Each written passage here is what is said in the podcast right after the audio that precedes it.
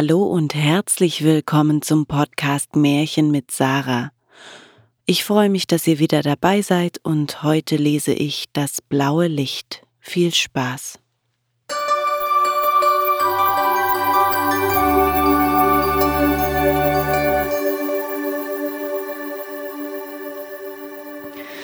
Es war einmal ein Soldat, der hatte dem König lange Jahre treu gedient.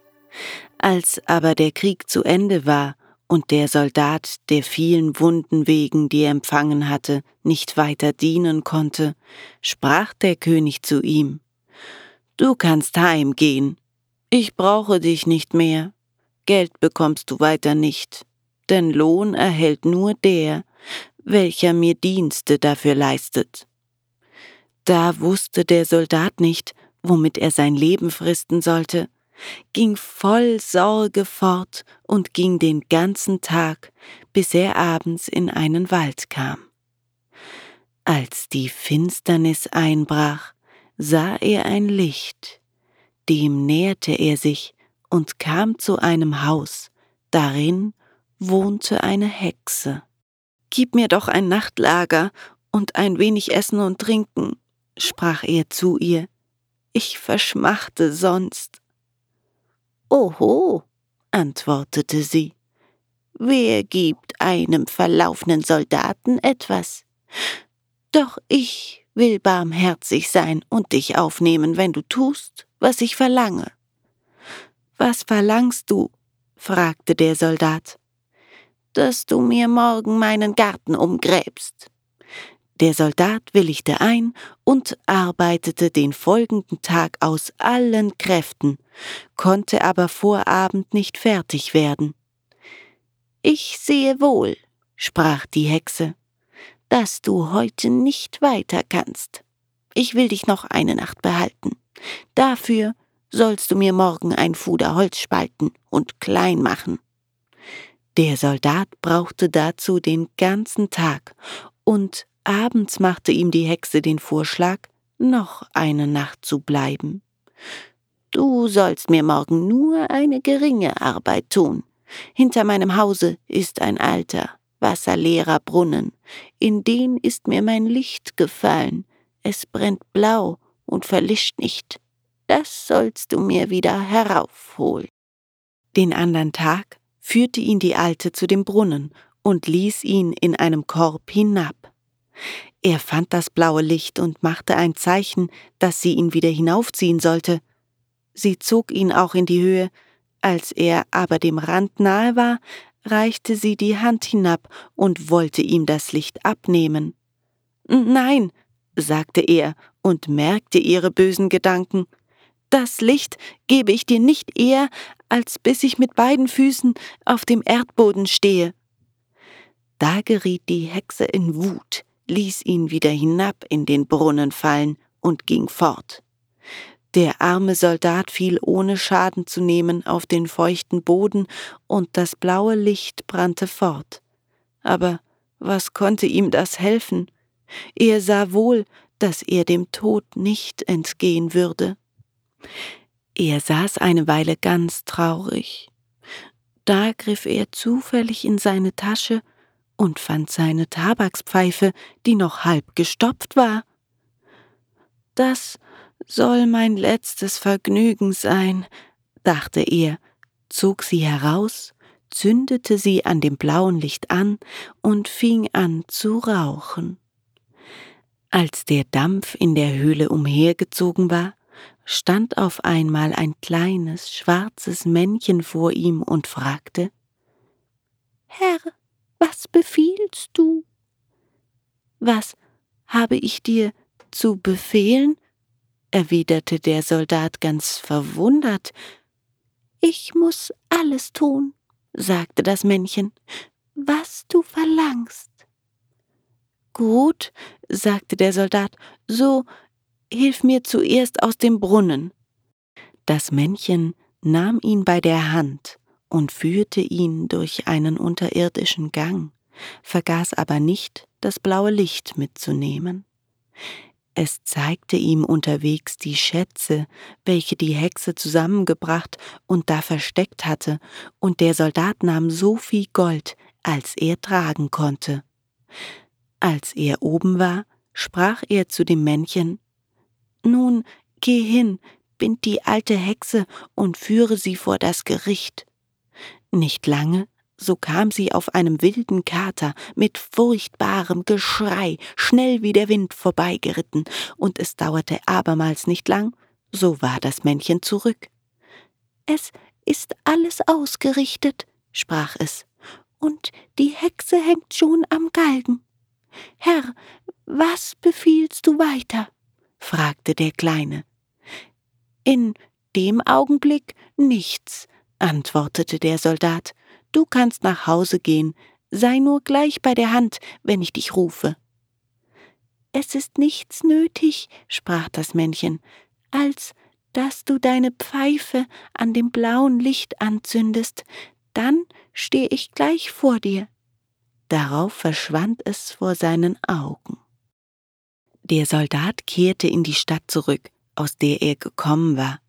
Er ging in den besten Gasthof und ließ sich schöne Kleider machen.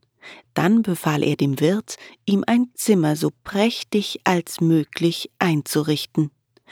Als es fertig war und der Soldat es bezogen hatte, rief er das schwarze Männchen und sprach Ich habe dem König treu gedient, er aber hat mich fortgeschickt und mich hungern lassen. Dafür will ich jetzt Rache nehmen. Was soll ich tun? fragte der Kleine. Spät abends, wenn die Königstochter im Bett liegt, so bring sie schlafend hierher, sie soll Mägdedienste bei mir tun. Das Männchen sprach Für mich ist das ein leichtes, für dich aber ein gefährliches Ding. Wenn das herauskommt, wird es dir schlimm ergehen. Als es zwölf geschlagen hatte, sprang die Türe auf, und das Männchen trug die Königstochter herein. Aha, bist du da? rief der Soldat. Frisch an die Arbeit, geh, hol den Besen und kehr die Stube.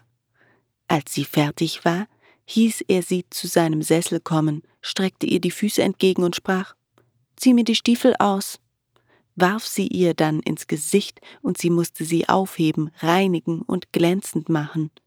Sie tat aber alles, was er ihr befahl, ohne Widerstreben, stumm und mit halbgeschlossenen Augen.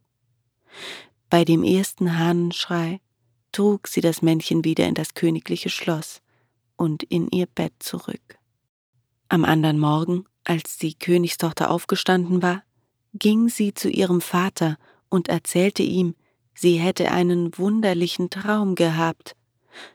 Ich ward durch die Straßen mit Blitzesschnelle fortgetragen und in das Zimmer eines Soldaten gebracht, dem musste ich als Magd dienen und aufwarten und alle gemeine Arbeit tun, die Stube kehren und die Stiefel putzen. Es war nur ein Traum und doch bin ich so müde, als wenn ich wirklich alles getan hätte.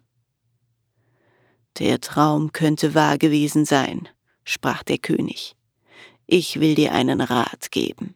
Stecke deine Tasche voll Erbsen und mache ein klein Loch in die Tasche. Wirst du wieder abgeholt, so fallen sie heraus und lassen die Spur auf der Straße. Als der König so sprach, stand das Männchen unsichtbar dabei und hörte alles mit an. Nachts als es die schlafende Königstochter wieder durch die Straßen trug, fielen zwar einzelne Erbsen aus der Tasche, aber sie konnten keine Spur machen, denn das listige Männchen hatte vorher in allen Straßen Erbsen verstreut. Die Königstochter aber musste wieder bis zum Hahnenschrei Mägdedienste tun. Der König schickte am folgenden Morgen seine Leute aus, welche die Spur suchen sollten, aber es war vergeblich, denn in allen Straßen saßen die armen Kinder und lasen Erbsen auf und sagten, es hat heut Nacht Erbsen geregnet. Wir müssen etwas anderes aussinnen, sprach der König. Behalt deine Schuhe an, wenn du dich zu Bett legst, und ehe du von dort zurückkehrst, verstecke einen davon. ich will ihn schon finden. Das schwarze Männchen vernahm den Anschlag, und als der Soldat abends verlangte, er sollte die Königstochter wieder herbeitragen, riet es ihm ab und sagte, gegen diese List wüsste es kein Mittel, und wenn der Schuh bei ihm gefunden würde, so könnte es ihm schlimm ergehen. Tue, was ich dir sage, erwiderte der Soldat, und die Königstochter musste auch in der dritten Nacht wie eine Magd arbeiten. Sie versteckte aber, ehe sie zurückgetragen wurde, einen Schuh unter das Bett. Am andern Morgen ließ der König in der ganzen Stadt den Schuh seiner Tochter suchen. Er ward bei dem Soldaten gefunden, und der Soldat selbst, der sich auf Bitten des Kleinen zum Tor hinausgemacht hatte, ward bald eingeholt und ins Gefängnis geworfen. Er hatte sein Bestes bei der Flucht vergessen, das blaue Licht und das Gold, und hatte nur noch einen Dukaten in der Tasche. Als er nun mit Ketten belastet an dem Fenster seines Gefängnisses stand, sah er einen seiner Kameraden vorbeigehen. Er klopfte an die Scheibe, und als er herbeikam, sagte er Sei so gut und hol mir das kleine Bündelchen, das ich in dem Gasthaus habe liegen lassen. Ich gebe dir dafür einen Dukaten. Der Kamerad lief hin und brachte ihm das Verlangte. Sobald der Soldat wieder allein war, steckte er seine Pfeife an und ließ das schwarze Männchen kommen. Sei ohne Furcht, sprach es zu seinem Herrn, geh hin, wo sie dich hinführen, und lass alles geschehen, nimm nur das blaue Licht mit. Am andern Tag ward Gericht über den Soldaten gehalten, und obgleich er nichts Böses getan hatte, verurteilte ihn der Richter doch zum Tode. Als er nun hinausgeführt wurde, bat er den König um eine letzte Gnade. Was für eine? fragte der König. Dass ich auf dem Weg noch eine Pfeife rauchen darf. Du kannst drei rauchen, antwortete der König aber glaube nicht, dass ich dir das Leben schenke. Da zog der Soldat seine Pfeife heraus und zündete sie an dem blauen Licht an, und wie ein paar Ringel vom Rauch aufgestiegen waren, so stand schon das Männchen da, hatte einen kleinen Knüppel in der Hand und sprach Was befiehlt, mein Herr? Schlag mir da die falschen Richter und ihre Häscher zu Boden und verschone auch den König nicht, der mich so schlecht behandelt hat. Da fuhr das Männchen wie der Blitz, zickzack, hin und her, und wen es mit seinem Knüppel nur anrührte, der fiel schon zu Boden und getraute sich nicht mehr zu regen. Dem König ward Angst, er legte sich auf das Bitten, und um nur das Leben zu behalten, gab er dem Soldaten das Reich und seine Tochter zur Frau.